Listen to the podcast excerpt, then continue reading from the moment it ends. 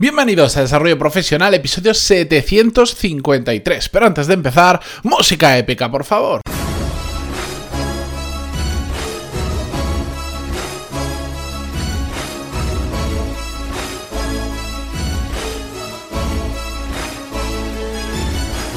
Muy buenos días a todos y bienvenidos un jueves más a Desarrollo Profesional, el podcast donde hablamos sobre todas las técnicas, habilidades, estrategias y trucos necesarios para mejorar cada día en nuestro trabajo.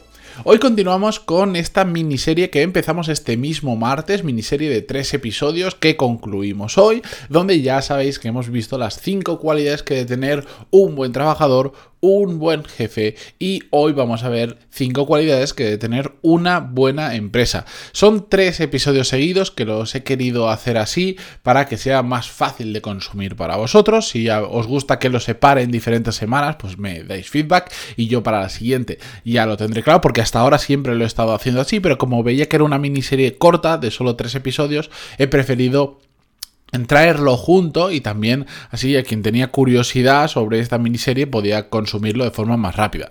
Pero bueno, el tema que vamos a hoy, el 5 cualidades que debe tener una buena empresa, tengo que hacer una pequeña aclaración y es que eh, me habréis escuchado decirlo en alguna ocasión, las empresas ¿qué son? Las empresas realmente son un ente porque no son nada. La, empresa al final no es más que un conjunto de personas que trabajan conjuntamente para conseguir mm, lo que quiera conseguir esa empresa, además, por supuesto, de ganar dinero. Pero al final es un ente que simplemente está compuesto por personas y realmente todas las cualidades que deben tener esas personas que están dentro de la empresa, los jefes y los trabajadores, las hemos visto en los episodios anteriores, pero realmente al tratarse las empresas de un ente, podríamos decir que lo que rige o, lo, que manda las empresas, sobre todo, es la cultura de empresa, que es donde vais a escuchar que voy a hablar y voy a incidir mucho hoy. Pero las empresas per se no son nada, no. No, no, no, ¿cómo decirlo? No hay nada material, no, no son,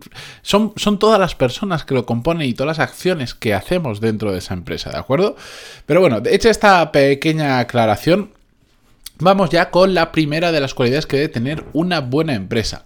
Y para mí, primera no porque sea la más importante o porque sea la menos, simplemente el orden que les he dado como los otros días es aleatorio, es que tiene que tener un buen ambiente de trabajo.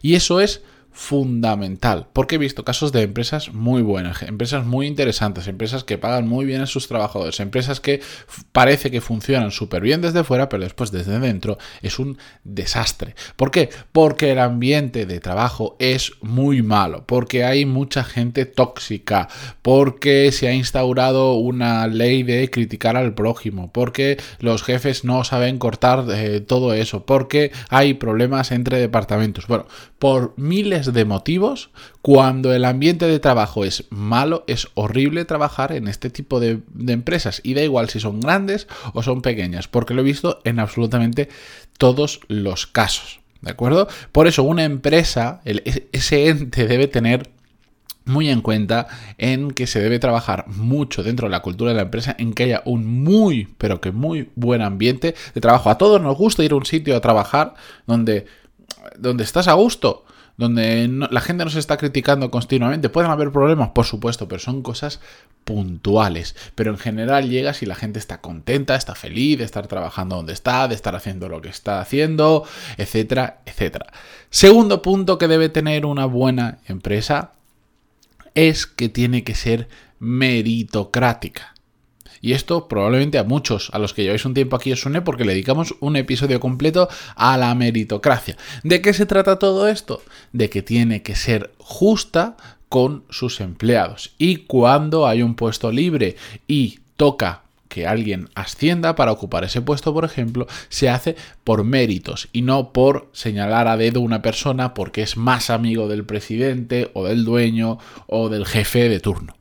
Eso es básicamente la meritocracia, que la gente que esté ocupando cargos de responsabilidad lo haga por méritos propios y no por relaciones o por enchufes o por nada que no sea sus propios méritos. Las empresas cada vez tienden a buscar más esto. Antes era, mm, yo creo que era bastante, bastante peor en este sentido y cada vez lo vemos más, pero por supuesto aún quedan muchísimas empresas y lo vamos a ver durante muchísimo tiempo donde vemos a gente completamente inútil ocupando puestos de responsabilidad que no se merecen, que no está justificado, pero son el marido o la mujer de o el amigo de o el cuñado, primo, barra, mm, conocido o lo que sea y por eso ocupan esos puestos. Así que una buena empresa tiene que ser meritocrática, porque además esto va muy enlazado con los siguientes tres puntos que vais a entender por qué. Y es que en los siguientes tres puntos vamos a hablar de talento, porque una buena empresa tiene que, tercer punto, atraer talento. Si hemos dicho que una empresa es un ente que no está formado por nada más que allá realmente que las personas que lo forman, lo que necesitamos es gente muy buena, gente que tenga talento en lo que hace. No tiene por qué ser muy buenos en todos, pero sí en el trabajo que tienen que desempeñar, que realmente sean extraordinarios. Y por lo tanto, una buena empresa tiene que ser capaz de atraer ese talento. ¿Cómo? Bueno, esto ya se complica un poquito más. Hay muchas cosas que se pueden hacer para atraer talento pero básicamente que desde fuera la gente lo reconozca como una buena empresa, donde por cierto hay un buen ambiente de trabajo, donde por cierto existe la meritocracia. Tú sabes que si entras ahí y lo haces bien, puedes ascender y no van a poner, cuando tienen que elegir, si tú eres el mejor, te van a elegir a ti y no a otra persona simplemente porque es familiar de. ¿Me entendéis? Por eso digo que todos estos puntos están muy, muy, muy relacionados. Atraer talento también es porque estás trabajando sobre un campo, esto no lo pueden tener todas las empresas, pero igual sobre un campo muy prometedor o un campo que atrae per se a gente muy buena, como puede ser, yo recuerdo el, caso de SpaceX, que esta empresa de Elon Musk, que ya sabéis que me gusta mucho, y que, eh, bueno, pues está en el tema de eh, hacer cosas, eh, es como una agencia aeroespacial, le hacen cohete y todo, bueno, pues es normal que por el campo en el que trabajan atraigan talento porque... Además de que lo buscan porque en ese tipo de campos de la ciencia pues hay gente realmente buena. Vale, pero como todas las empresas no son así, tenemos que esforzarnos por hacer todo lo posible para atraer talento, también con buenas compensaciones, también em, tratando bien a las personas, porque al final hay muchas empresas, os podría nombrar unas cuantas ahora, eh, que todos sabemos que se trabaja muy bien ahí, Seguro que ahora se ha venido alguna a la cabeza. Bueno, ¿por qué? Porque hay gente trabajando ahí, hay gente que te está diciendo todos los días que es una maravilla, te tratan súper bien, tienes todo a tu disposición, no te ponen límites, sino todo lo contrario, etcétera, etcétera. ¿De acuerdo? ¿Entendéis lo que es atraer talento? ¿Y por qué una empresa, una buena empresa debe atraer talento? Seguro que sí. Segundo punto y absolutamente relacionado con todo lo que hemos hablado antes, una buena empresa tiene que saber retener el talento porque no sirve de nada atraer a gente extraordinariamente buena si después a los pocos años se nos van. ¿Por qué? Porque los salarios dejan de ser competitivos, porque no existe la meritocracia y entonces la gente buena dice yo aquí no puedo ascender porque para ascender tienes que ser muy amiguito del jefe, pues me voy a otro sitio donde sí que pueda hacer una carrera profesional conforme a mi talento. Mm, en las empresas no retienen talento, cuando las condiciones dentro de la empresa simplemente no son adecuadas, cuando no hay un buen ambiente de trabajo, eh, cuando no estamos pagando lo que toca, cuando mm, la empresa igual no está cumpliendo las condiciones que a esa persona se le había puesto desde un principio. Lo típico que te dicen, no, sí, te vamos a hacer un plan de carrera, va a ser así, así, así, en tal año vas a estar haciendo esto y después no se cumple. Pues eso es una forma de, de, de ¿cómo decir? De ahuyentar el talento y tenemos que hacer todo lo contrario. Y el último punto, y que sigue relacionado con todo esto y para mí eh, es extraordinariamente importante porque es uno de los grandes olvidados, y es que una buena empresa no solo tiene que atraer y retener talento, sino que además tiene que generar el talento. ¿Y a qué me refiero con generar el talento? Por supuesto, si dices, ¿cómo puede ser que si dices que estás atrayendo talento tengas que generar talento? Para mí generar talento es, puede ser gente que fuera normal hacerla extraordinaria o gente que ya sea muy buena llevarla a un punto superior o que no que no baje nunca su nivel. Generar talento es formar a la gente que tienes dentro, dentro de tu empresa. Generar talento es darles oportunidades para que esas personas innoven, hagan cosas diferentes y, y no se queden estancados en su día a día.